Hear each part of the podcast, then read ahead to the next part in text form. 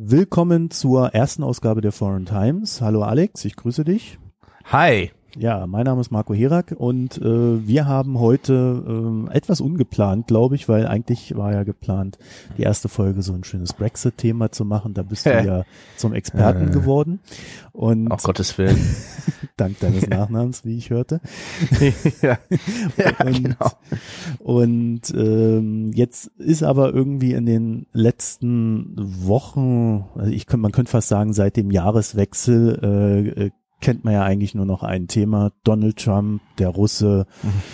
Informationskrieg, Geheimdienste, so der ganze Kladderadatsch, von dem Ja. man irgendwie dachte, mit dem, mit dem Ende äh, des Kalten Krieges äh, wäre auch das abhanden gekommen. Aber plötzlich Mhm. ist es alles wieder da. Gestern gab es bei CNN äh, einen Bericht und dann in Folge auch eine Veröffentlichung von BuzzFeed eines Dokuments, das aus äh, UK kommt, äh, von einem Ex-Geheimdienstler, der seine russischen Kontakte bemüht hat. Äh, und in dem ist herausgekommen, dass äh, es wohl diverse Sextapes gibt, also mehr als eins, Mhm. wie wir mittlerweile gelernt haben, in dem Donald Trump äh, vielleicht etwas unkonventionelle äh, Sexmethoden und Erregungsmethoden Ach, ja. anwendet. Und ja, äh, jetzt sind wir eigentlich schon schon mittendrin äh, bei der Frage, Mhm. ist das ist das jetzt etwas komplett Neues, was wir sehen, oder äh, ist das äh, ist das äh, das, was wir seit 2014 als Informationskrieg definieren, wo gerade in Deutschland immer so ein bisschen skeptisch geguckt wird. Das Wort mag so richtig keiner aussprechen. Aber es sieht doch gerade so danach aus, dass jetzt so die Geheimdienste mit Leaks und Informationen Mhm. abseitiger Natur versuchen, so die Deutungshoheit zu gewinnen. Auf beiden Seiten, würde ich, würde ich dann sogar sagen. Ja. Naja, ist es was Neues? Ich, ich will jetzt nicht diese, diesen, diesen, ähm, äh, diese, diese Macke des deutschen Professors irgendwie rausnehmen, groß ausholen und irgendwie mit, mit ähm, Griech alt, äh, alt, äh, das antike Rom oder Griechenland anfangen. Aber ähm, ganz ehrlich, äh, Desinformation und Propaganda, das gibt's ja, das ist, das gehört zur Staatsführung. Das gibt's jetzt schon seit ähm, ja, 2000 Jahre oder so, solange es äh, politische Systeme gab und Menschen lesen und schreiben konnten und es, äh, es Konflikte gab, zwischen inter, interne Konflikte innerhalb von Staatsgebilden, gab es immer wieder Versuche von anderen Staaten Einfluss zu gewinnen. Mhm. Ähm, und das ist natürlich so die Frage, ist das was Neues? Äh, Ich glaube, die Mittel sind neu. Ähm, ich meine, die Russen haben das natürlich, oder die Sowjets, das da, da muss man wirklich sehr schon drauf betonen, dass es die Sowjetunion war und nicht das moderne Russland. Die Sowjets haben das eben in den, von den 20er Jahren bis durch in den späten 80ern durchaus gewisse klassische Desinformationsmittel benutzt, um die interne Politik von feindlich oder freundlichen Staaten zu beeinflussen. Ähm, aber was ist jetzt dran neu? Vielleicht sind die Mittel neu.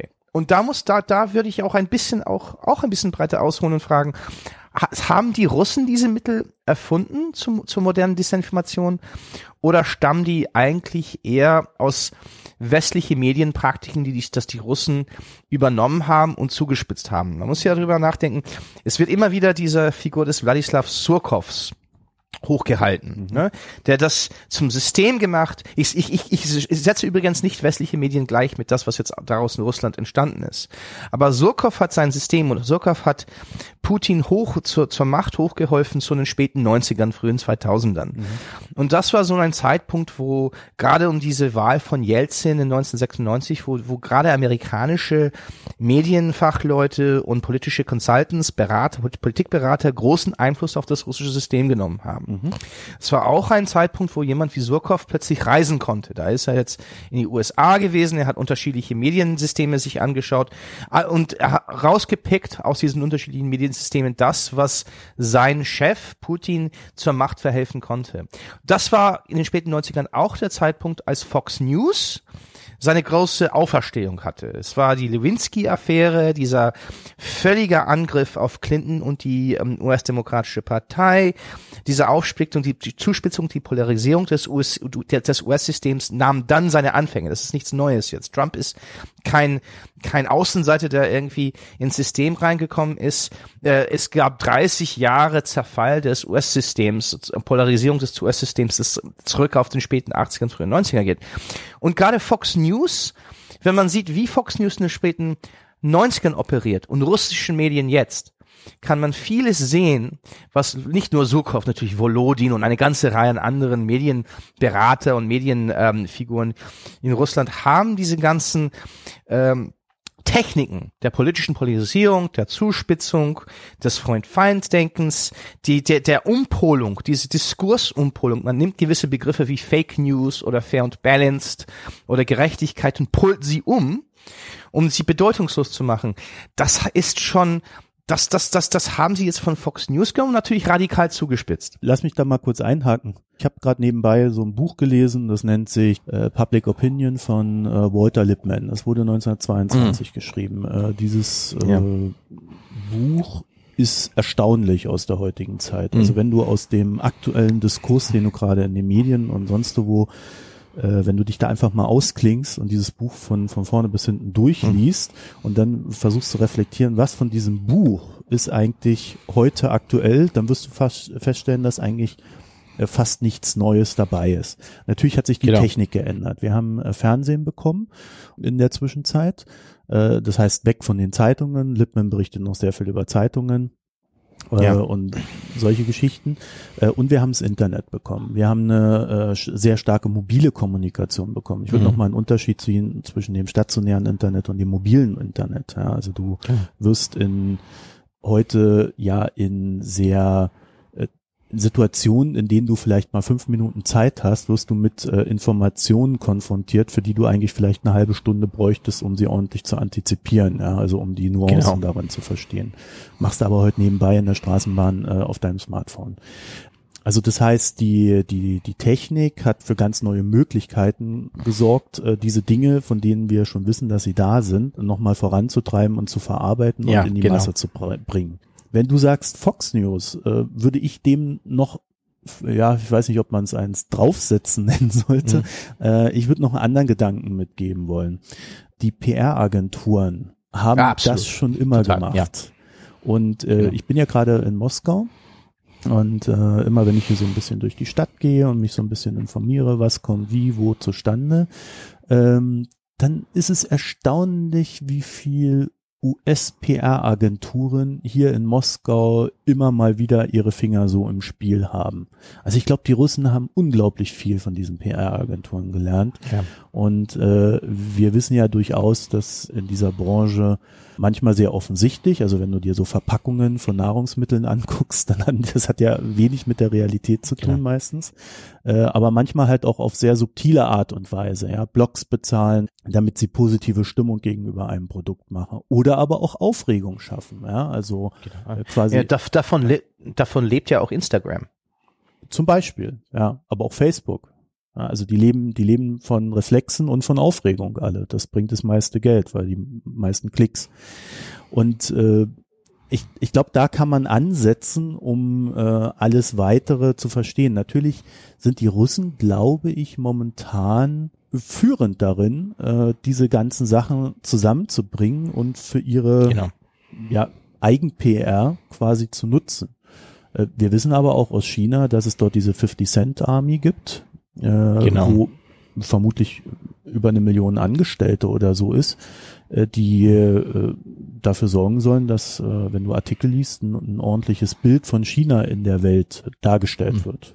Ja, da wird halt kommentiert und geflamed. Ja. ja. Aber von der russischen Seite, glaube ich, ist historisch ist, ist der Schlüssel, Schlüsselmoment 1996. Mhm. Das, da muss man sich, sich zurückversetzen. Ich meine, dass wir vergessen, wie, wie, es wird jetzt auch ver vergessen, wie schwach Russland war und auch eigentlich, wie intern die großen Schwächen Russlands werden jetzt eigentlich hier raus. Aber es, das ist vielleicht für ein anderes Gespräch. Aber aber wir vergessen ja, dass, dass, dass Jelzin drei oder vier Monaten vor der Präsidentenwahl 96 er lag, weiß ich, 20 Prozent hinter Zyganov, der ja der Kommunist war. Mhm. Hinterher, wo die Kommunisten mit in den 90er waren eigentlich nicht die, die alten Stalinisten der alten Zeit. Und, und es gab diese Verzweiflung in dieser Oligarchenelite in, in Moskau, dass sie alles verlieren würden durch einen Machtwechsel. Und da haben sie äh, Clinton und und die US-Regierung äh, um Hilfe, Hilfe, Hilfe gebetet. Und äh, die äh, Amerikaner haben eben diese ganzen PR-Profis, diese ganzen Medienleute, die ganzen Politik Politikberater hingeschickt. Und es gab sozusagen einen Wissenstransfer. Mhm. Das hat sich schon in den vor, vor, Jahren davor aufgebaut, aber 96 war so der Schlüsselpunkt des Wissenstransfers, wo diese ganzen Leute, die man jetzt sieht, die in, in Moskau die Fäden in der Hand haben. Wo Surkov jetzt natürlich jetzt nicht mehr so wichtig ist. Er ist, er ist jetzt eher Randfigur. Mhm. Ähm, aber diese ganzen Leute, die jetzt in Moskau diese ganzen PR-Strategien aufbauen, die ähm, äh, Russia Today unter Kontrolle haben, Sputnik, äh, Kiselyov zum Beispiel, die waren alle an diesen 96er äh, Wahl beteiligt. Und das ist das ist ich meine, das ist das das was man wir wir wir wir uns anschauen wollen. Wann wurde dieses Wissen oder diesen Techniken übertragen? Diese Techniken in den USA selber, auch die Verwissenschaftlichung dieser Techniken. PR nicht nur als Beruf oder als Geschäft, aber auch als Wissenschaft, dass man statistisch ähm, und quantitative äh, Forschung betreibt, um, um Meinungen zu erforschen. Diese, diese, diese unsägliche Obsession mit, mit ähm, Umfragen, ähm, das stammt ja auch aus den 50er und 60er Jahren. Ja. Das darf man auch nicht vergessen. Ne? Aus der Nixon- und, und Johnson-Zeit. Und das ist, das sind 30 oder 40, 50 Jahre US-amerikanisches Wahlwissen, das ungefähr 96, 95, 96 an den Russen über, an, an diesen, an diesen Gruppen um Jelzin herum übertragen wurden. Und daraus entstand das putinsche System. Natürlich hat sich das dann, ist das, sind die Amerikaner nicht dran schuld. Nur ihr Wissen hat sich damit fusioniert mit einer ganze andere russische politische und soziale Erfahrung. Auch wenn es um Benutzen von Wissen und Benutzen von Informationen ging. Das dann in eine ganz gewisse russischen Kontext zu, zu, zu sich was etwas Neues entwickelt hat. Aber das heißt, die, die Techniken basieren auf jahrzehntelanger Erfahrung über wie man Meinung ändert oder wie man Meinung beeinflusst mhm. in westlichen sozialen Systemen und hat sich damit im russischen Kontext zu etwas Neues entwickelt, indem es mit anderen Faktoren verschmolzen hat. Aber wir müssen immer wieder in den 90er Jahren schauen. Ja, wie, äh, also wir haben, du hast es ja schon gesagt, eigentlich zum ersten Mal haben wir das Ganze 2008 in Georgien gesehen. Ne? Damals gab's äh, ja äh, Attacken auf baltische Staaten. Äh, in Georgien selber ähm, sind, ist die Kommunikation ausgefallen, diverse Webseiten waren nicht mehr erreichbar. Das waren so die Vorläufer. Äh, aber auch äh, auf der Informationsseite äh, gab es äh, so die ersten Anzeichen dafür, dass über das Internet ähm, versucht wird, auf die öffentliche Meinung Einfluss zu nehmen. In, in, in voller Gänze haben wir das aber, äh, glaube ich, 2014 das erste Mal gesehen, mhm. als äh, der ja. Konflikt um die Ukraine ausgebrochen ist. Äh, und gerade, also ich spreche da, glaube ich, jetzt vor allen Dingen aus deutscher Perspektive heraus, ja, ein, ein Wust an Informationen über Deutschland hereingebrochen ist, der so widersprüchlich ja. war und gleichzeitig aber auch auf so viel Skepsis innerhalb der Bevölkerung getroffen ist, dass am Ende keiner mehr oder oder sehr viele Leute gesagt haben, ja, wir wissen es nicht, also äh, vertrauen wir auch unserer eigenen Politik nicht mehr. Äh, ich habe mit Golene Atay dazu einen Podcast gemacht, äh, mhm. den werde ich in den Shownotes dann verlinken. Also wenn man sich diese Ukraine äh, Informationskriegsgeschichte in der Gänze äh, anhören will, das sind über zwei Stunden, also recht ausführlich, ähm, der kann das tun. Äh, deswegen, ich will das hier gar nicht so breit äh, äh, ja, heute ja. hier reinbringen. Aber äh, das war doch der Auslöser für diese neue Art des Informationskampfes, wie wir ihn jetzt gerade auch äh, äh in den USA jetzt wieder vor uns sehen. Oder täusche ich mich da? Nee, nee, ich, glaub, ich, ich glaube schon. Ich glaube, die Russen haben oder die russischen Geheimdienste beziehungsweise das russische Mediensystem hat das über über Jahre. Ähm, ja, aber ich, am Ende ist es nicht so, als ob die Russen wieder mal äh, eine Stimmung äh, schaffen können. Es gab schon vorhin äh, eine Reihe an außenpolitische Krisen, wo die Russen nicht so beteiligt war, worden sind, wo man eine ähnliche Reaktion sah mhm. in Deutschland. Man, das ist eine, ist, sie bauen eben auf eine Unkenntnis der Bevölkerung.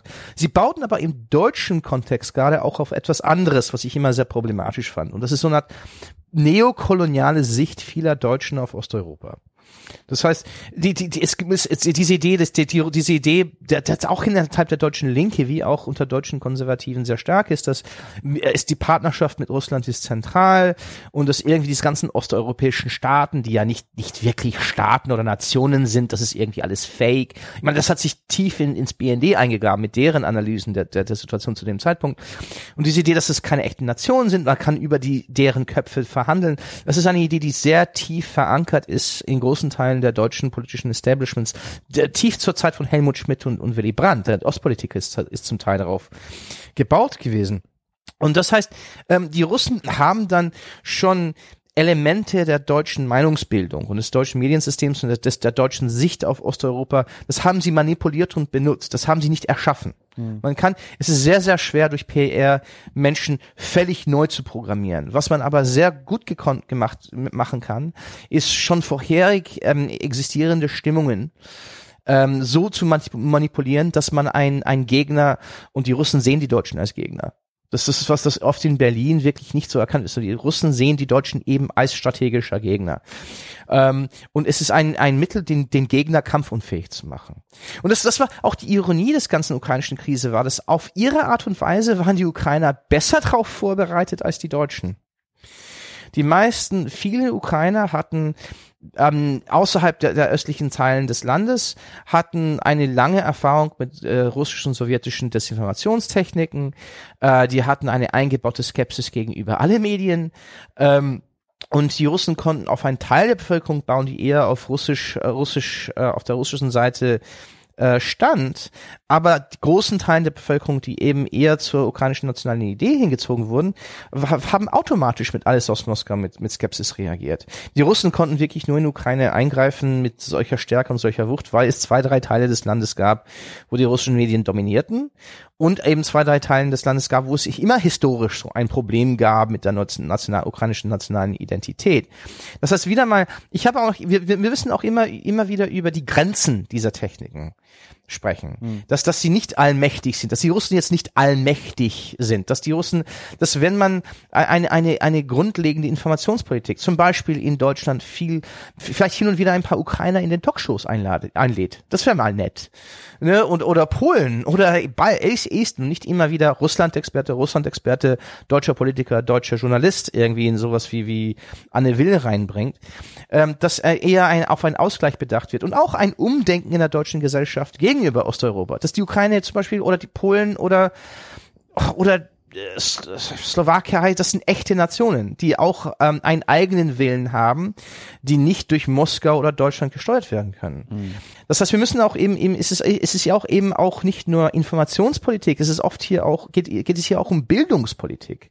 Was natürlich viel länger dauert, viel teurer ist, viel komplizierter ist, als irgendein flashy, irgendein, ein, ein gut aussehendes, kurzfristiges so Informationsbüro von drei, vier Leute, die hier sitzen irgendwo in Berlin und sagen, wir kämpfen gegen Fake News. Wer jetzt, äh, also ich glaube, jetzt, jetzt wird mancher vielleicht sagen, ah, das stimmt doch gar nicht, was der Alex da sagt. Äh, da möchte ich dran erinnern, äh, dass als äh, der, der Konflikt in der Ukraine hochgekocht ist, mhm. äh, gab es in Deutschland tatsächlich eine recht ausführliche Diskussion darüber, äh, ob die Ukraine überhaupt zu Europa gehört, äh, ob das überhaupt ein eigener Staat ist. Also man hat das äh, ja, überhaupt existiert. Ja, und äh, die Russen haben tatsächlich ja auch immer wieder gesagt, ja, das ist ja kein eigener Staat, das ist ja, äh, ja das ist ja irgendwie so, so eine Zone da unten. die, die erinnerst, du dich an die, erinnerst, du, äh, erinnerst du dich an diese unsägliche Sprachkarten? Die waren in jeden deutsche Zeitung und in jeden deutschen Fernsehkanal, wo man sagt, hier gab es so eine Art blaue oder gelbe Ukraine, das war die, wo die ukrainische Nationalität da war oder sowas. Und hier gibt's die blaue Ukraine, die Fake-Ukraine im Osten und Süden. Das, das ist irgendwie was ganz anderes. Und schon hat man psychologisch diese Idee von Novorossiya, diese Idee eines, dass das hier gibt's einen Teil von Ukraine, die zu Russland gehört oder sowas ähnliches. Das war schon in den Köpfen eingebaut. Aber das, wie, wie gesagt, das baut auf Jahrzehnte, Jahrhunderte lange ähm, äh, postimperiale Tradition im deutschen Diskurs der Ukraine und Polen und den anderen osteuropäischen Staaten gegenüber, mhm. die sie immer irgendwie als als weniger wichtig oder weniger relevant im Vergleich zur Beziehung zu Russland sah. Und das, das ist auch tief in der Ostpolitik verpflanzt gewesen. Das hat sich wirklich, es ist sehr, sehr schwer dagegen in, in Köpfen anzukämpfen. Am frustrierendsten für mich ist es gerade von der sozialdemokratischen oder linken Seite ne, wo, wo, wo diese Ideen sehr, sehr stark verpflanzt sind, obwohl man immer wieder einen gewissen Internationalismus hegt. Das ist, das ist ja auch, äh, äh aber und damit, das ist eben wieder ein Zeichen. Die Russen haben, da sind da nicht irgendwie in Deutschland reingekommen und gesagt, ihre Medienmacht dazu benutzt äh, oder Informationskrieg dazu benutzt, die Deutschen völlig umzupolen auf etwas, das sie nicht vorhin glaubten. Die haben vorher existierenden Einstellungen, die stark in der deutschen Gesellschaft verpflanzt wird, Osteuropa gegenüber manipuliert und benutzt, um eine eigene Agende, Agenda äh, durchzudrücken. Nicht erfolgreich durchzudrücken, aber sie kamen schon sehr nah dran. Hm. Wobei äh, die Techniken, äh, die da eingesetzt werden, das eine ist natürlich die, die Ideengebung an sich, also äh, Neurussland genau. äh, war damals ein Faktor. Äh, das andere, genau. und, und das ist jetzt, glaube ich, das Neue, das ist, äh, dass durch die Schaffung äh, von äh, eigenen und abseitigen Newsportalen, bei denen RT, also ehemals Russia Today äh, und, und Sputnik äh, irgendwie im, im, Mittelpunkt stehen und quasi als seriöse mhm. Medien die Grundlage für, für Fake News und, und was es da noch alles gibt in dem Bereich äh, äh bilden. Ähm, das ist ja, das läuft dann meist darauf hinaus, ähm, dass es eben nicht äh, äh, zu einer Entscheidung bei den Leuten führt, sondern eben zu diesem Ding, alles ist möglich, äh, nichts ist mehr wahr und äh, dass man einfach nicht mehr entscheiden möchte oder entscheiden kann. Und wenn das mhm. natürlich dann auf diesen Boden oder auf, auf diesen Ackerfeld, ähm, ja. dass man ja eh schon meint, ja, das sind ja äh, ganz komische Menschen da oder da, genau. keine eigenen Staaten oder so. Was, was, was müssen wir uns um die kümmern? Warum sollten wir uns damit behelligen lassen?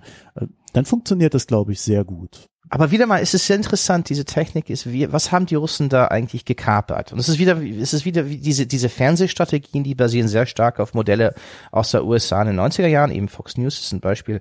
Aber diese Fake-Portale, was die da kapern, ist, ist, ich, wir sind ja beide auch Produkte, selber Produkte der 90er Jahre.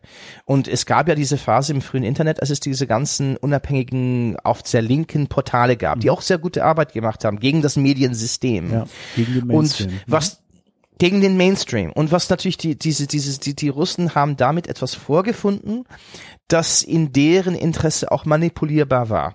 Ein Grundmisstrauen gegenüber einem diffusen Establishment, das sehr stark im DNA des frühen Internets schon existierte, diese Hacker-Traditionen, diese unabhängige Medientradition, die auch um die Seattle, ne, 98, die Anti-Welt, äh, diese ganzen Anti-Treffen der unterschiedlichen ähm, äh, Weltpolitiker, wir haben gegen Davos und gegen Bilderberg. Das hat sich alles, ähm, das existierte alles schon. Das heißt, die Russen haben wieder mal da ein Feld gefunden und ist einfach Teil davon auf sich umgepolt, um deren Message dann zu amplifizieren. Und das ist, das baut auch auf, auf eine sowjetische Geschichte. Die Sowjets haben in den 70er Jahren und die DDR gerade sehr, sehr effektiv in den 70er Jahren versucht, Teilen der deutschen neuen Linke und Teil des neuen deutschen linken Mediensystems in Westdeutschland zu infiltrieren und zu benutzen, um ihren Message und ihren Ideen zu verbreiten. Und das heißt, da, da gab es schon ein, ein, ein Modell aus den 70er Jahren und dann in diese Entwicklungen spät, späten 90ern, für 2000ern gab die den, den Russen diesen Plattform. Ne, die haben wieder, wie gesagt, das, das nicht neu erschaffen. Die haben etwas kopiert und dann infiltriert und dann umgebaut auf mhm. deren ideologischen Richtung. Ja, wenn man das Ganze jetzt mal so äh, mit Blick auf die USA betrachtet, da würde ich sagen, äh, in den USA gab's weiß ich, würde sagen, so in den 80ern gab es irgendwo bei, bei den Republikanern diesen Umschwung, dass man, ja, ich weiß, ich hab schon, ich weiß schon gar nicht mehr, wie man das noch seriös formulieren soll. Äh, es ist einfach so, die haben, die haben damals begonnen und, und Trump hat es jetzt zur Vollendung gebracht, so dieses Ding nicht äh, Elite sind nicht mehr die, die gut verdienen und äh, die mhm. äh, dadurch einen gewissen Einfluss haben und äh, die an der Spitze eines Staates sind, sondern Elite ist, wer den Staat lenkt. Und sie haben es tatsächlich ja. äh, im Lauf der Jahrzehnte dann geschafft, äh, es auch immer weiter dahingehend auszubauen, dass das Establishment nur noch das politische Establishment ist. Genau. Äh, was natürlich gerade in einem Land wie den USA, das sehr stark von Lobbys geprägt ist, äh, die einen Einfluss auf die Politik üben, die, äh, die einen steten Wechsel von Personen haben, die zwischen Unternehmen und Politik immer wieder hin und her pendeln und dann quasi hm. Kontakte sammeln, die sie in der freien Wirtschaft dann wieder gut verkaufen können, ja. ist es natürlich, also technisch formuliert, das, das ist der Hack überhaupt, den du machen kannst. Genau. Na, weil Politik ist für alles verantwortlich, Business ist für nichts verantwortlich, Genau. obwohl es überall mitmischt. Und äh, Ja. jetzt haben wir diese absurde Situation, dass wir ja so ein Trump-Kabinett haben, das aus, naja, in diesem Sinne aus äh, Außenseitern besteht, die halt aus dem Business-Bereich kommen. Aber ich glaube, es gab noch nie so ein wohlverdienendes Kabinett in den USA, Mhm. wie das, was Trump jetzt aufgestellt hat. Das ist ja, ja nur, nur als Präsident konnte Trump Akzeptanz in, im alten New Yorker Establishment erfahren. Das ist ja auch eine gewisse Ironie. Worauf willst du damit hinaus? Nein, ich meine, äh, Trump wurde, es ist eine andere Geschichte, aber Trump wurde immer als, als, als, ähm, als, als Businessman von der alten New Yorker Aristokratie, Geldadel immer ein bisschen als etwas vorlaut, zu schrilles gesehen. Das und ist, ähm, äh, er und sein Vater wollten immer in diesen großen Clubs rein und so weiter und so fort. Das heißt, das Interessante an Trump ist eben, ich meine, er ist reich und er ist Oligarch, obwohl nicht so starker Oligarch wie anderen um, ihn- um ihn herum. Aber es gab immer einen Kern an Wahrheit an diese Idee, dass er gegen das Establishment war. Weil er immer, er hat immer versucht, irgendwie in diesen alten, diesen Geld, New Yorker Geldadel immer einzubrechen, die ihm nie ganz reingelassen haben. Ähm, das, deswegen, das, das wird oft in Deutschland vorgelassen, wenn man über diesen Messaging sieht von Trump in, in, in der Wahl. In Deutschland sieht man sich das an und denkt, das ist doch Wahnsinn, der Mann ist Oligarch, der ist superreich, er ist, er ist, er ist, er ist Celeb. Im Kontext der USA, wo es durchaus unterschiedlichen Teilen der Elite gibt. Es gibt ein Neureiches, es gibt ein altes Geldadel, es gibt äh, die Tech-Entrepreneure, das sind alles ganz unterschiedliche Milieus unter diesen Milliardären, galt Trump im spezifischen Kontext von New York als Außenseiter. Und das konnte er verkaufen, vermarkten. glaub, Ähm, wieder mal, das bei- ist das, bei den Techs Ja. und sonst wo ist ja auch immer Außenseiter gewesen. Also Genau, genau. Das heißt, das heißt, er, es, es, dieser Message, ich bin Außenseiter, auf ideologischer und politischer und wirtschaftlicher E- Ebene ist es natürlich Unsinn.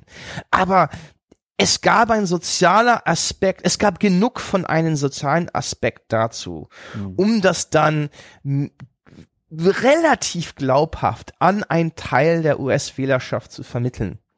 Ne, wieder mal, wie, wie bei den Russen. Ne, man muss immer, es muss immer einen Kern von etwas geben, an das man dann wieder hochbarschen kann, um etwas wirklich, wirklich super Großes machen zu können. Und das heißt, das heißt Trump und dieses, dieses, dieses, diese, diese Idee, dass man nicht zum Establishment, dass man sehr reich sein kann und sehr viel Macht haben kann und nicht zu, aber nicht zum Establishment gehört. Das, das funktioniert nur, nur so, wenn man so einen sozialen Kern dazu hat. Ja, diese Kochbrüder. Es gibt diese zwei Brüder, sind große Geschäftsleute, gerade im Kohle und Gas und diesen ganzen anderen ähm, äh, verschmutzenden, äh, umweltverschmutzenden Industrien, die sehr, sehr stark sind in der Republikanischen Partei. Die haben ein, ein Netzwerk von Thinktanks und Politiker und Wissenschaftler und Unis und Universitätsdepartments seit 35 Jahren Geld gegeben. Sie sind massive Geldgeber nicht nur im politischen Bereich, aber eben gerade auch im intellektuellen Bereich, im Medienbereich. Die sehen sich als Außen Außenseiter. Ne, weil sie kommen nicht aus New York oder LA oder Washington, die sind reich geworden, aber in eine, eine eher provinzielle Umgebung in den USA, sind dann hochgestiegen und obwohl sie natürlich von, von ideologischer und wirtschaftlicher Seite natürlich zum Establishment gehören, können sie mit diesem Kern an, an, an Glauben, dass sie irgendwie Außenseiter sind zum, im Vergleich zu diesen alten sozialen Eliten der 50er und 60er Jahre, das können die irgendwie auch an den Wähler vermitteln. Ja. Ne? Das, das heißt, es gibt diese soziale Komponente, die oft, wenn man das von die USA von außen sieht, oft verloren geht. Sonst, sonst ist vieles auch unverständlich. Äh, wenn wir, wenn wir äh, uns jetzt diese aktuellen Geschichten um Trump anschauen, also ich würde die, die These wagen, das ist gerade ein Informationskrieg von beiden Seiten. Also wenn, wenn es heißt, Trump ist eine Marionette der russischen Geheimdienste wegen diesen Tapes, die da wohl im Umlauf sind, äh, dann müssen wir gleichzeitig natürlich auch festhalten, ja, okay, aber wenn er sich von den Russen erpressen lässt, dann sicherlich auch von den US-Geheimdiensten, Ja, äh, weil die äh, wissen ja scheinbar auch um diese Tapes, ob sie sie haben, wissen wir nicht, Mhm. äh, aber es deutet, also ich habe heute einen Artikel bei der BBC gelesen, der äh, äh, drückt sich zwar auch von einer gewissen Klarheit, aber er ist so detailreich äh, teilweise, dass, äh, dass es schon eine gewisse Ja. Glaubwürdigkeit hat. Und Gut, also man kann sagen, die Geheimdienste beider Seiten haben diese Tapes und Trump steht mitten in der Mitte. Okay, das ist das Interessante für mich ist, es ist nicht nur die US-Geheimdienste und die russischen Geheimdienste. Weil die Informationen stammen, sagen wir so, das ist jetzt ein Gerücht, aber die Informationen stammen wahrscheinlich von Esten von estnischen Geheimdiensten, die sehr, sehr tüchtig sind. Sehr viele, es gibt sehr, sehr viele loyale russischsprachige Esten. Das macht die, diese sehr kleine Geheimdienst sehr, sehr schlagkräftig in Russland, äh, gegenüber Russland. Und sie sollen was abgehört haben. Das muss man sich erstmal nachdenken. Wenn sie was abgehört haben, haben die wahrscheinlich sind diese Tapes oder Audio oder was auch immer, mindestens Teil dieser Informationen schon im Umlauf. Die Esten sind im, in der Geheimdienstwelt sehr stark vernetzt mit den Schweden und den Finnen. Mhm. Wenn die Schweden und Finnen was haben, haben die Deutschen das auch. 100 Pro hat das BND das dieses Material auch. Wenn die Esten das mit den Litauer geteilt haben, haben wahrscheinlich die litauischen Geheimdiensten zu 90 Prozent das wahrscheinlich mit den Ukrainer geteilt. Es gibt diese unterschiedliche Connections. Ne? Mhm. Das heißt, es sind nicht nur die US-Geheimdienste und die russischen Geheimdienste. Es ist die Wahrscheinlichkeit wächst mit jeder neuen Qu äh, Schnipp, äh, Knapp, ähm, Quäntchen an Informationen, das durchkommt, dass die deutschen Geheimdienste wahrscheinlich Bescheid wissen, dass die Ukrainer Bescheid wissen, dass die Litauer, die Schweden, die Finnen, die Esten, die Esten sind wahrscheinlich dieser Ursprungspunkt, das heißt, Trump ist nicht nur gegenüber die US-Geheimdienste erpressbar und die Russen erpressbar. Ab einem gewissen Zeitpunkt ist er gegenüber allen erpressbar. Und die einzige Methode, wie er da jetzt rauskommt, äh, ist doch, indem die Tapes endlich mal geleakt werden, oder? Absolut. Absolut. Und, und dann ist es, dann, dann, dann ist er nicht mehr erpressbar. Ob er, ob er noch haltbar ist, ist eine andere Frage. Ich meine, wir können natürlich, ich will das jetzt nicht machen, weil das ist natürlich im Twitter oder Facebook oder Telegram ist natürlich die Spek Spekulation jetzt jetzt wahnwitzig geworden.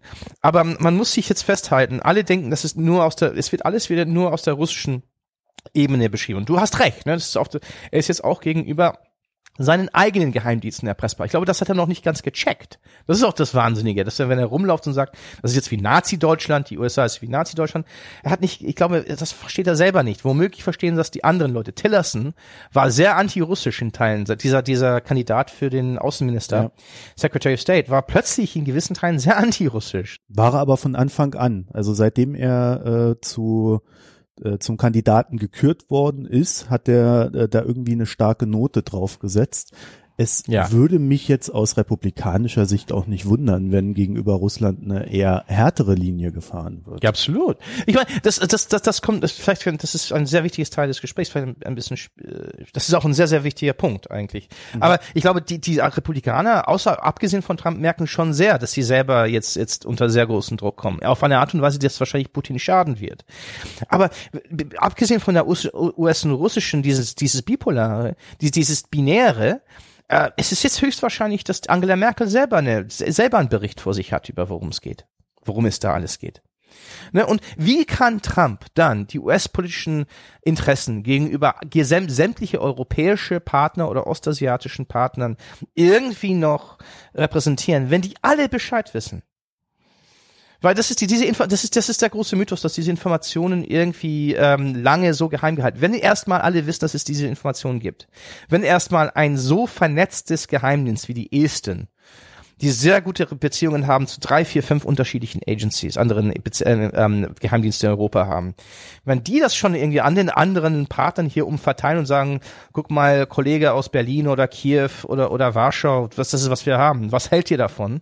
Ne? Das, das, dann, dann, dann, dann ist die gesamte Autorität der USA in Frage, steht das, steht in Frage. Gegenüber Feinde wie auch Alliierte. Ne? Was es für eine Lösung gibt für dieses Problem, weiß ich selber nicht. Aber wo du, glaube ich, recht hast, wo du, glaube ich, recht hast, ist, diese Idee, dass das automatisch den Russen zugutekommen wird, ist höchst fragwürdig. Das hast du schon selber gerade jetzt gesagt, ne? Und genau, da würde ich nämlich noch die nächste Frage anschließen, die auch in diese Richtung zielt. Wir haben jetzt eine, eine Wahnsinnsdebatte darüber, wie die Russen arbeiten. Also dieses Kompromat, was sie da haben mit so einem Sextape, ja. äh, für mich ist das, äh, ich bin da vielleicht zu liberal, also selbst wenn er da äh, so ein bisschen pervers ist, der, der Herr Trump, das ist jetzt nichts, was in der westlichen Welt äh, zu schockierenden Dingen ja, führen ja. sollte. Ich glaube, auf YouPorn oder wie die ganzen Portale äh, heißt, findest du sowas zuhauf. Das andere Ding ist, äh, es gibt ja dieses große amerikanische Buch Atlas Shrugged, von Ayn Rand, das ja das meist zweitverkaufteste Buch nach der Bibel in den USA ist. Ja. Auch dort hast du schon diesen Plot drin, dass äh, Dagny Taggart, äh, die Hauptprotagonistin, versucht wird, mit einer Gott, Affäre ja. zu erpressen und sie dann einfach sich hinstellt und dazu steht und äh, das ja. alles hinter sich lässt. Also das sind so Sachen, wo ich glaube, da, da sind die Republikaner wesentlich stabiler, als man es äh, vermuten würde. Aber die Frage ist ja, ist das jetzt wenn wir jetzt so viel darüber diskutieren, wie die mhm. Russen arbeiten, ist das wirklich noch im Interesse der Russen? Ist das, ist es das wert, äh, was da jetzt, was sie in der Hand haben? Naja, es, es, es kommt, kommt zurück. Ich meine, das ist auch eine gut, gute Frage, wenn es darum geht, wie, wie definieren wir die russische Rolle in der Außenpolitik? Und ich glaube, dieser Metapher des Hackers, alle suchen nach Metaphern, so die, die Idee, dass, dass, dass, dass, dass die Russen, das russische System eine, eine TV-Produktion ist oder die russischen, dass das die beste Metapher der russischen Außenpolitik, dass, dass, dass die Spionage ist. Ich glaube, die beste Metapher des, der russischen, für, für die russische Rolle in der Welt ist die des Hackers. Mhm. Ne? Weil die nutzen die Schwächen der Gegner. Ein Hacker sucht sich ein, guckt sich ein System aus und sucht sich die Schwächen dieses Systems, um dann die Schwächen gegen, gegen das System so zu verwenden, um es ähm, äh, funktionsunfähig zu machen. Ne? Mhm. Das ist das ist die ganze Strategie der Russen seit seit 10, 15 Jahren ist die eines geopolitischen Hackers. Das Problem eines Hackers ist, wenn er erstmal aufgeht, entdeckt wird, dann kann er sich sehr, sehr schwer schützen von Hackangriffen und dann Zugriff der Behörden. Ne? Wenn mhm. er, der Hacker lebt von von von un, die Unkenntnis des Gegners, mhm. die, deren Anonymität. Und wenn ein Hacker erstmal seine Anonymität verloren hat, ist äh, überlebt ähm, überlebt er nicht sehr sehr er oder sie überleben nicht sehr lange. Ne? Und die, die, der der Russ der Putin ist ein Hacker oder das russische System ist ein Hacker, der entdeckt worden ist. Und damit ähm, auf der anderen einen Seite haben sie diesen wunderbaren kurzfristigen Erfolg und es gibt gewisse interne russische Faktoren, warum die Russen auch so ein Ding darüber machen, was auch, auch, auch außenpolitisch idiotisch ist, aber es gibt sehr klare Gründe, warum das in der russischen Innenpolitik wichtig ist, dass Putin jetzt so rumlauft und sagt, das waren wir nicht. Oder doch, ne? Das ist, das ist, das, das ist diese ganze Propaganda-Atmosphäre, das da aufgebaut wird. Aber außenpolitisch gesehen ist das Selbstmord. Weil jetzt die Russen, die Russen sind vom Erfolg Trumps, völlig vom Erfolg Trumps abhängig. Wenn Trump erstmal scheitert, wenn er fällt, ist der nächste amerikanische Politiker, der dran ist, hat er mit den Russen ein wunderbarer Sündenbock. Ne? Mhm. Weil natürlich die Schwäche ist an die, äh, die, Trump ist nur durch die Schwächen des US-Systems entstanden. Die klein, der kleine russische äh, extra, dass Trump da ein bisschen geholfen hat, ist nur erfolgreich gewesen, gewesen weil es eine grundlegende Schwächen, über dem, über dem ich jetzt geschrieben habe, grundlegende Schwächen des, des, des, des US-Verfassungssystems gibt, die, die kaum reform, also die US ist ein System, das ich glaube kaum reformierbar ist, kurzfristig gesehen. Aber wenn man einen Sündenbock hat, wenn man sagen kann, ach, wir sind nicht dran schuld, es waren wir Amerikaner sind alle okay, wir wurden irgendwie aus der, von den bösen Russen hypnotisiert, jetzt müssen wir zurückschlagen. Mhm. Ne? Das ist ein, ein, auch ein Kriegsrisiko, dass wenn Trump fällt, und das wird er eventuell auch tun, dass die Amerikaner umdrehen und sagen, ihr Russen wart dran schuld, an allem. Obwohl das natürlich nicht stimmen wird. Aber die, ihr mhm. Russen wart dran schuld an allem und jetzt wird's zurückgeschlagen. Jetzt werdet ihr zurechtgestützt, weil ihr uns sowas von ähm, äh, in eine solche peinliche Situation ähm, so gedemütigt hat. Eine de gedemütigte Großmacht ist eine sehr, sehr gefährliche Großmacht. Mhm. Deswegen, ähm, und ich vielleicht, vielleicht das ein, ein bisschen später im Gespräch müssen wir auch drüber sprechen, warum die Russen so ein, so, so ein Trara über ihren eigenen Hacking machen. Aber äh, diese Aktion von Putin, das gibt den Russen sechs, sieben, acht Monate Erfolg. Mhm. Aber das ist langfristig für Russland katast ein katastrophaler Erfolg. Okay, wir sind ja jetzt schon etwas fortgeschritten, Alex. Äh, deswegen vielleicht äh, stelle ich dir gleich die Frage, warum, warum äh, machen Sie denn da so ein Tarat? Ja, es geht in der Richtung, dass 2018 stehen die, Präsidentsch die Präsidentschaftswahlen an in mhm. Russland. Und Ziel, äh, Putin hat damit zwei Ziele. Das erste Ziel ist, sich als Anker der Stabilität zu zeigen. Also wenn er sagt, ach, ihr, äh, die, die Straßen sind alle kaputt und die Verwaltung funktioniert mehr und äh, dein Sohn ist fast gestorben im Krankenhaus. Aber egal, Russland ist stabil. Es ist natürlich viel, viel leichter, diese Schiene zu fahren, wenn er sagt, wenn, wenn du gerade Trump in der USA hast. Ne? Weil, weil, oder Chaos in Deutschland, obwohl das wahrscheinlich jetzt weniger, wenig, weniger wahrscheinlich ist. wenn er sagen kann, guck mal, Europa ist chaotisch, äh, USA ist chaotisch, auf Ostasien gucken die nicht, ne? aber mhm. China sieht, sieht auch jetzt ein bisschen instabil aus, das wird wahrscheinlich Russ Putin auch zugutekommen. Dann kann er sagen, e-, egal wie schlecht es in Russland ist, es ist mindestens bei uns stabil. Ja, damit hat zum Beispiel Mubarak in Ägypten 40 Jahre, konnte sich damit mit dieser Stabilitätsargument 40 Jahre an der, lang an der Macht halten. Das kann sehr, sehr lange gehen. Das zweite ist natürlich Großmachtsehnsucht. Guck mal, wir Russen haben durch unseren Hacking, den wir nicht gemacht haben, aber doch gemacht haben, hehe, das ist natürlich diese ganze Propagandaschiene intern, ähm, wir haben eine Wahl in der großen, bösen Weltmacht, Supermacht USA entschieden. Ich, Putin, bin Weltlenker. Wir haben Russlands Größe durch diesen, durch, durch, gegenüber den dummen Amerikanern haben wir Russlands Größe wiederhergestellt. Mhm. Dass das natürlich in 18 Monaten bis zwei Jahren vielleicht für Russland katastrophale Konsequenzen haben kann, wenn entweder Trump unter Druck kommt und sich völlig gegen Russland wendet oder wahrscheinlich sein äh, Nachfolger sagt, die Russen sind an einem schuld, dass uns passiert ist in den letzten zwei drei Jahren, jetzt wird zurückgeschlagen. Das ist jetzt egal, Putin egal. Ich meine, ist Putins ganze Einstellung seit 2012, seit den, den russischen Demonstrat ähm, äh, Volksdemonstrationen 2012 gegen ihn, ist ein bisschen so wie nach mir die Sinnflut.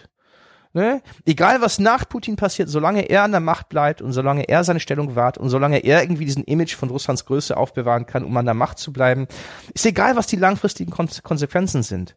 Aber das, das, das erklärt, warum die Russen auch sich selbst faktisch enttarnt haben bei dieser ganzen Show, indem sie diesen, diesen, diesen, diesen Show von wir waren es nicht, aber vielleicht doch, aber doch nicht, ähm, ähm, durchziehen in der internen Propaganda. Ja, es ist natürlich auch immer so dieses äh, Ding, wir sind schon ziemlich toll. Ja, also ich ja, glaub, das Ego, das Ego, äh, äh, das, man beobachtet das schon seit Jahren, dass irgendeiner mhm. quatscht immer und sagt, ha, ha, ha, ha, ha, weil genau. das Ego halt einfach zu groß ist. Ne?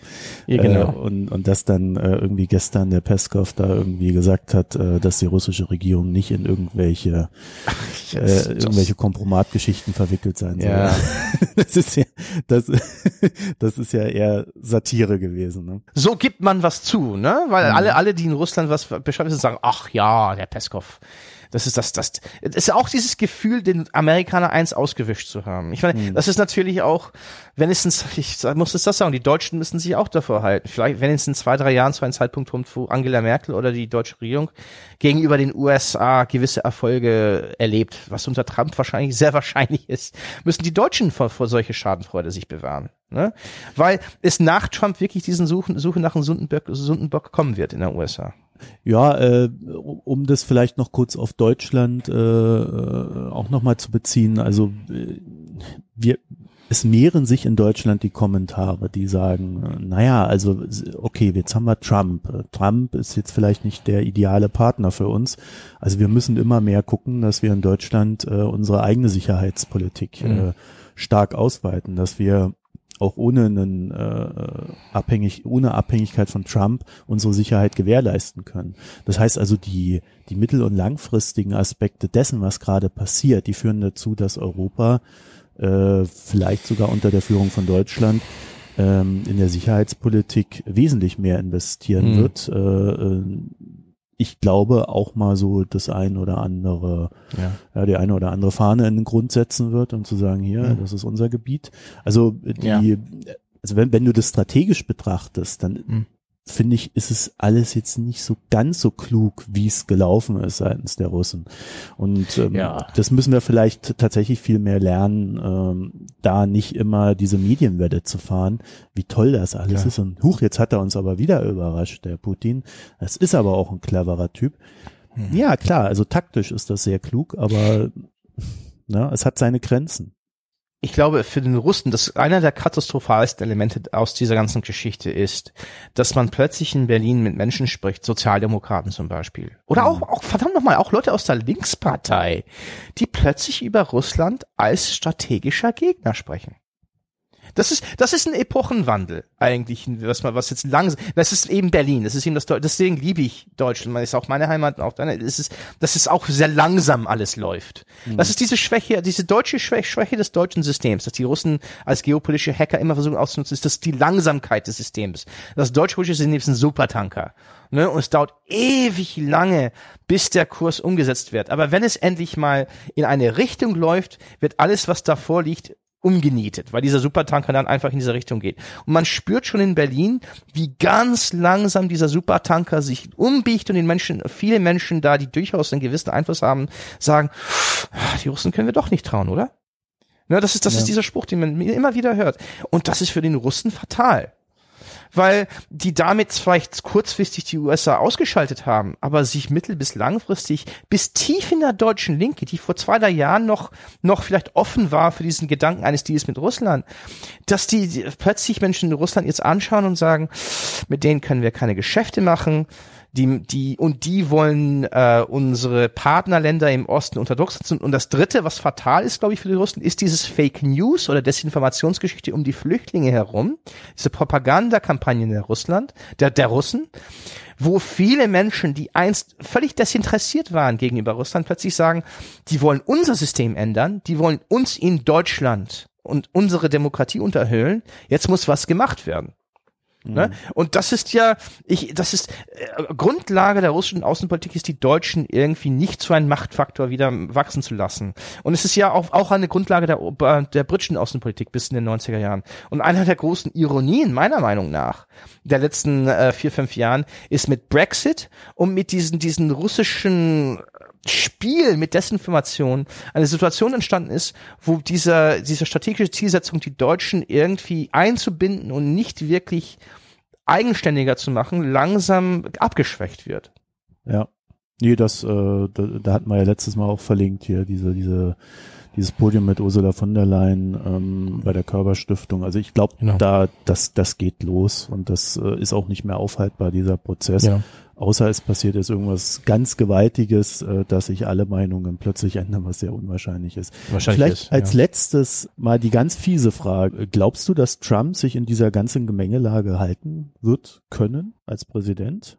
Man muss auf alles vorbereitet sein. Das ist, ich meine, man muss wirklich darauf vorbereitet sein. Ich glaube, äh, am Ende steht die Entscheidung vor. Es gibt zwei Figuren im US-System, die seine seine Zukunft entscheiden werden. Also der eine heißt Mitch McConnell, das ist der Mehrheitsführer der Republikaner im Senat.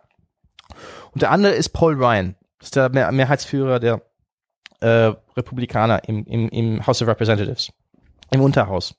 Solange Trump deren Agenda nicht im Wege steht, was natürlich die radikal, der radikale Umbau des US-Sozialsystems auf wirklich radikalste neoliberale Züge, werden die versuchen, ihm zu halten.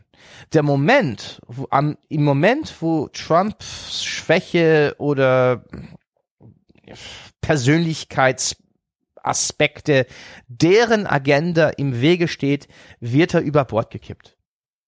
Das heißt, er könnte sich acht Jahre, vier Jahre oder wenn er noch eine Wahl gewinnt, acht Jahre halten, solange er deren Gesetzes, Gesetzesvorgaben unterschreibt. wenn es dann sich, sich, sich anbahnt, was ich wahrscheinlich glaube, wird früher sein als, als später, dass Trump eher ein Hindernis für den Agenda der republikanischen Parlamentarier im Kongress ist, dann wird Trump nicht lange überleben. Ich meine, es gibt schon mehrere Senatoren, Marco Rubio, äh, John McCain, Lindsey Graham, innerhalb der Republikanischen Partei, die Trump früh, früher als später loswerden wollen, weil sie außenpolitische Falken sind. Ne? Mhm. Und das heißt, äh, Trumps Zukunft liegt in den Händen von, von, von Ryan und McConnell. Das ist ja mal eine interessante These. ich glaube, äh, jetzt unabhängig äh, der Machtstrukturen, die dahinter stehen, ich glaube, dass er sich mindestens vier Jahre halten wird. Äh, mhm. Einfach aus der recht simplen Beobachtung, dass die bei den Rechten klappt das irgendwie eher selten mit der inneren genau. Revolution. Also das, ja. äh, die haben bei allem Kampf, den die da immer sehr hart führen, haben sie äh, doch am Ende immer recht stabile Regierungen äh, und mhm. je autoritärer sie wirken, desto stabiler sind sie komischerweise. Aber äh, Trump ist Trump autoritär oder eher Chaot? Ich, ich lehre, glaube ich, eher das Zweite. Ja. Das ist das die Frage. Prinzipiell, glaube ich, hast du recht. Prinzipiell, solange, ich meine, wenn Trump clever ist, wird er alles unterschreiben, was ihm Paul Ryan vor die Nase stellt, gesetzgeberisch. Und damit wird, wird Trump vier Jahre überleben. Ich meine, die, die, die Deutschen, die Ukrainer, die Briten, die Franzosen, die Japaner, alle alten Partner, auch die Vietnamesen, neue Partner, sehr wichtige neue Partner für die USA, die Vietnamesen, ähm, müssen sich darauf äh, bereit sein, dass die vier Jahre die Amerikaner außenpolitisch nichts, nichts bringen werden. Dass, dass, dass wir eigentlich ziemlich, nicht alleine sind, aber dass wir ziemlich eigenständig handeln müssen ja, aber da würde ich nochmal widersprechen, weil die, ich glaube, es sind sich alle einig äh, in den USA, oder was heißt alle, aber ein, ein, Großteil der Republikaner ist sich einig in Sachen China. Ja, also, dass man südchinesischen Meer äh, Flagge zeigen muss, dass man äh, da eine harte Linie fährt, auch ökonomisch und ja, da aber da sehe ich die, die Hauptprobleme auftauchen. Aber das, Pro das Problem mit dem südchinesischen Meer ist, dass man gegenüber die Chinesen eine ziemlich ausgefeilte Strategie haben muss. Das geht mit Messaging. Das heißt, weiß, was für eine Botschaft man ausgibt wie man mit Leuten zusammenarbeitet. Die Amerikaner haben ein Riesenproblem jetzt mit den Philippinen, mit Duterte, ne, der, mhm. der auch so ein Mini-Trump ist und plötzlich mit Russ, mit den Russen und Chinesen irgendwie Deals machen wird. Äh, die, äh, die, die Amerikaner haben jetzt eine sehr, sehr wichtige Partnerschaft, Partnerschaft mit den Vietnamesen angebaut, die spinnefeind sind mit den Chinesen, aus, aus einer ganze Reihe von traditionellen wie auch neueren Gründen und da massiv aufrüsten und da, da müssen die Russen, da, ich meine, im südchinesischen Meer tauchen jetzt die Russen auf, die Japaner, die Inder, da muss man sehr, sehr vorsichtig sein und eine sehr, sehr mit allen Partnern abgestimmte Strategie aufbauen. Ist Trump dazu fähig? Nee, Trump nicht. Aber ich könnte mir vorstellen, dass so ein McCain, äh, wenn er, also ich könnte mir vorstellen, dass, dass McCain äh, in Absprache mit Tillerson äh, die Außenpolitik gestaltet. Das, Gott hilf uns. Weißt du, vor vier, fünf Jahren, vor, vor, vor Maidan, weißt du, vor vier, ja. fünf Jahren hätte ich gedacht, oh Gott, hätte ich das gehört. Jetzt ist das wahrscheinlich deine, meine und Hoffnung von tausenden anderen äh, Akademiker und, und Dozenten und Analysten, dass das jetzt so, so, so passiert. Da bin ich eher pessimistisch. Da glaube ich, das sind zu viele unterschiedliche Stimmen, die da dazwischen funken können. Mhm. Ja. Gut. Jetzt sind wir aber auch weit vom ursprünglichen Thema am Ende noch abgewichen. ja. ja, aber aber ja, äh, das soll uns gegönnt dazu, ne? sein. Ja, genau. Das soll uns gegönnt sein. Und ja, ich glaube, äh, wir befürchten beide, dass äh, Trump vier Jahre durchsteht und dann am Ende, ja, ja das, das wird uns noch eine Weile beschäftigen, wie dann tatsächlich genau. die außenpolitischen Implikationen sind, die er da setzt. Also da, ich bin da sehr gespannt und tatsächlich auch noch nicht so richtig äh, mit mir im Reinen, wie das laufen wird. Gut, Alex, dann danke ich dir erstmal. Danke. Wir haben jetzt fast Super. dann auch wieder eine Stunde äh, auf, auf die Kiste gekriegt und Super. Dann machen wir hier dicht und jo. beim nächsten Mal haben wir ein etwas angenehmeres Thema. Brexit? Oh Gott, nein. okay, bis dann. Bis dann. Tschüss. Tschüss.